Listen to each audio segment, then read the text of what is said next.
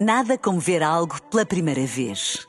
Porque às vezes, quando vemos e revemos, esquecemos-nos de como é bom descobrir o que é novo.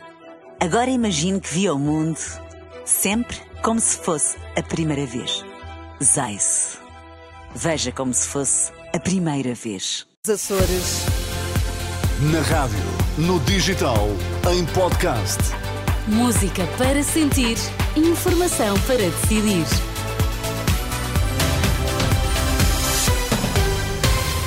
É na Renascença que está e onde lhe contamos que notícias marcam esta manhã. Olá, André Olá, Rodrigues. Ana. Bom dia. Esta hora, o que é que está em destaque? A greve dos enfermeiros, esta segunda-feira, uma greve de 24 horas. Nesta edição, vamos avaliar os primeiros impactos deste protesto.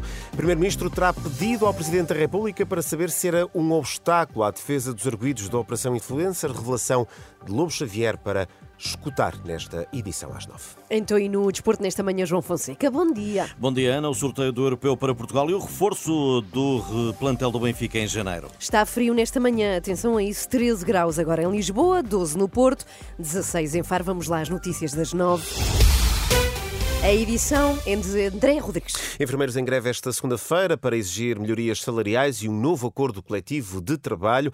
A paralisação de 24 horas foi convocada pelo Sindicato Nacional dos Enfermeiros e promete trazer constrangimentos no funcionamento dos serviços. Os profissionais acusam o Ministério da Saúde de eh, falta de eh, disponibilidade para dialogar. Este é um tema que voltaremos mais à frente nesta edição às nove, onde tentamos avaliar os impactos desta greve nacional dos eh, enfermeiros. Professores prometem continuar a pressionar o governo para um acordo até ao dia da votação do Orçamento do Estado. Docentes e funcionários eh, não docentes vão estar em greve, uma paralisação convocada pelo Sindicato de Todos os Profissionais da Educação. Em declarações à RTP, André Pestana, do STOP, admite que o recuo do Partido Socialista no imposto de circulação dá um novo alento à luta dos docentes. O orçamento não caiu, continua em discussão, vai haver votação dia 29 e como já se viu relativamente, por exemplo, ao imposto, digamos, de circulação dos automóveis, eh, há modificações que estão a ocorrer a partir do grupo parlamentar do PS. Nesse sentido, tem todo o sentido também, passa a redundância, que os profissionais de educação façam pressão para que até dia 29 haja essa mudança.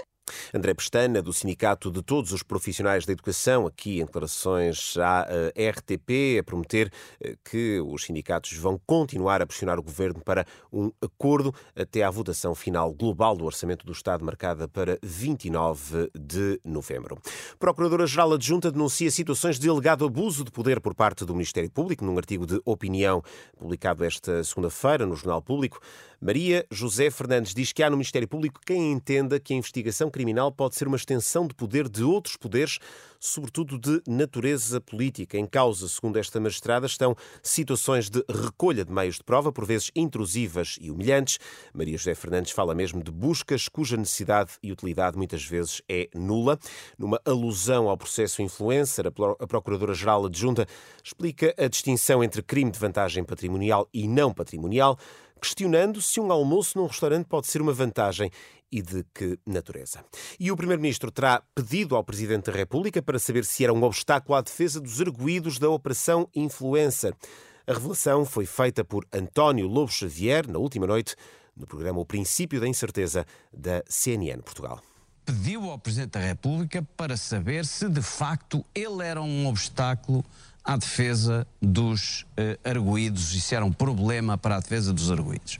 E o Presidente da República pediu a- à- Procuradora-Geral para eh, conversar com ele e nessa conversa verificou-se que o Primeiro-Ministro era também alvo de um inquérito que corria no Supremo. Portanto, isto, isto- isto foi importante para o Primeiro-Ministro, foi importante para as decisões do Primeiro-Ministro. António Lobo Xavier, Conselheiro de Estado, na última noite no programa O Princípio da Incerteza da CNN Portugal. Recordo que o Presidente da República disse que foi o próprio António Costa que pediu a, a- que fosse chamada Lucília Gago a Belém. Ora, o Primeiro-Ministro contraria esta versão. Durante este fim de semana, Costa responsabilizou Marcelo por mais uma crise política irresponsável ao ter decidido marcar eleições eh, antecipadas. Agora, as notícias do desporto e João Fonseca, Portugal conhece os adversários para o Euro do próximo ano, no dia 2 de dezembro. É verdade. Alemanha, França, Espanha, Bélgica e muito provavelmente Inglaterra, que deverá hoje selar o primeiro lugar do seu grupo, não entram nas contas lusas, já que, tal como a seleção de Roberto Martínez, estão no pote 1. Rui Costa, presidente do Benfica, assegurou ontem em eh, Santarém que uma ida ao mercado em janeiro para reforçar a equipa de Roger Schmidt é uma possibilidade. O mercado vai abrir em janeiro, abre só dia 1 de janeiro. Até lá, eh, como neste momento estamos a fazer, eh, perceber o que é que precisamos ou não precisamos e podemos ou não podemos para, para, para melhorar o plantel na segunda parte. Rui Costa, o presidente do Benfica, que também ontem afirmou que a continuidade de Roger Schmidt no clube não estava dependente do resultado esportivo diante do Sporting. João Fonseca e as notícias do desporto.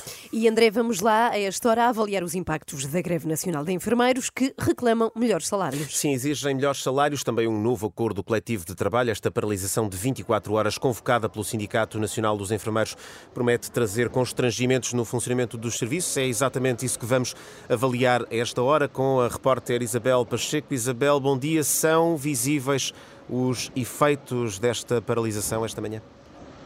Muito bom dia, André. Esta hora ainda não são visíveis, pelo menos ainda não se conhece ao certo o real impacto desta paralisação de 24 horas dos enfermeiros aqui no Hospital de Braga algo que com certeza poderemos ter melhor noção, com mais pormenor ao longo da manhã, com o eventual cancelamento de, dos atos médicos.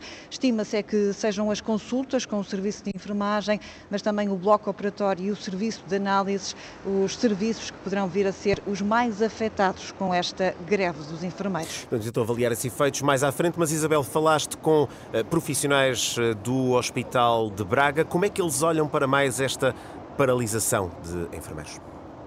Uh, ouvimos diferentes testemunhos de enfermeiros. Uh, um deles foi Gonçalo Pereira, ele que é então enfermeiro no Hospital de Braga. Encontramos-lo à entrada para o serviço e dizia-nos que, apesar de solidário com os colegas, explicava que é um dos profissionais que vai ter de assegurar os serviços mínimos na oncologia. Há muitos fatores que, que não concordo, mas como trabalho numa área em que não posso fazer greve, tenho de cumprir sempre os serviços mínimos, por isso temos que fazer tudo, oncologia. Por isso temos sempre que cumprir os serviços mínimos, não é? E por serviços mínimos são fazer tudo. Temos que sempre... As suas expectativas para esta greve?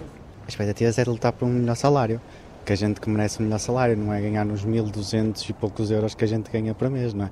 Devíamos ganhar muito mais do que ganhamos, mas é lutar por um salário digno. Mas a nível de adesão, qual, o que é que espera desta greve? Sim, a adesão, a adesão há, porque as pessoas estão cansadas e estão fartas de trabalhar para aquecer. Mas uh, Gonçalo não foi o único enfermeiro de que ouvimos, não foi caso único. André, uh, falamos então com outros profissionais de enfermagem que não aderiram a esta iniciativa do Sindicato Nacional dos Enfermeiros, como Manuela, que admitia estar cansada de uma luta sem resultados e por isso não vai fazer greve. Uh, não. Consegue explicar-me a sua decisão? É porque eu estou um bocadinho cansada de greves, percebe? Sem, sem dar resultado nenhum. Só isso é.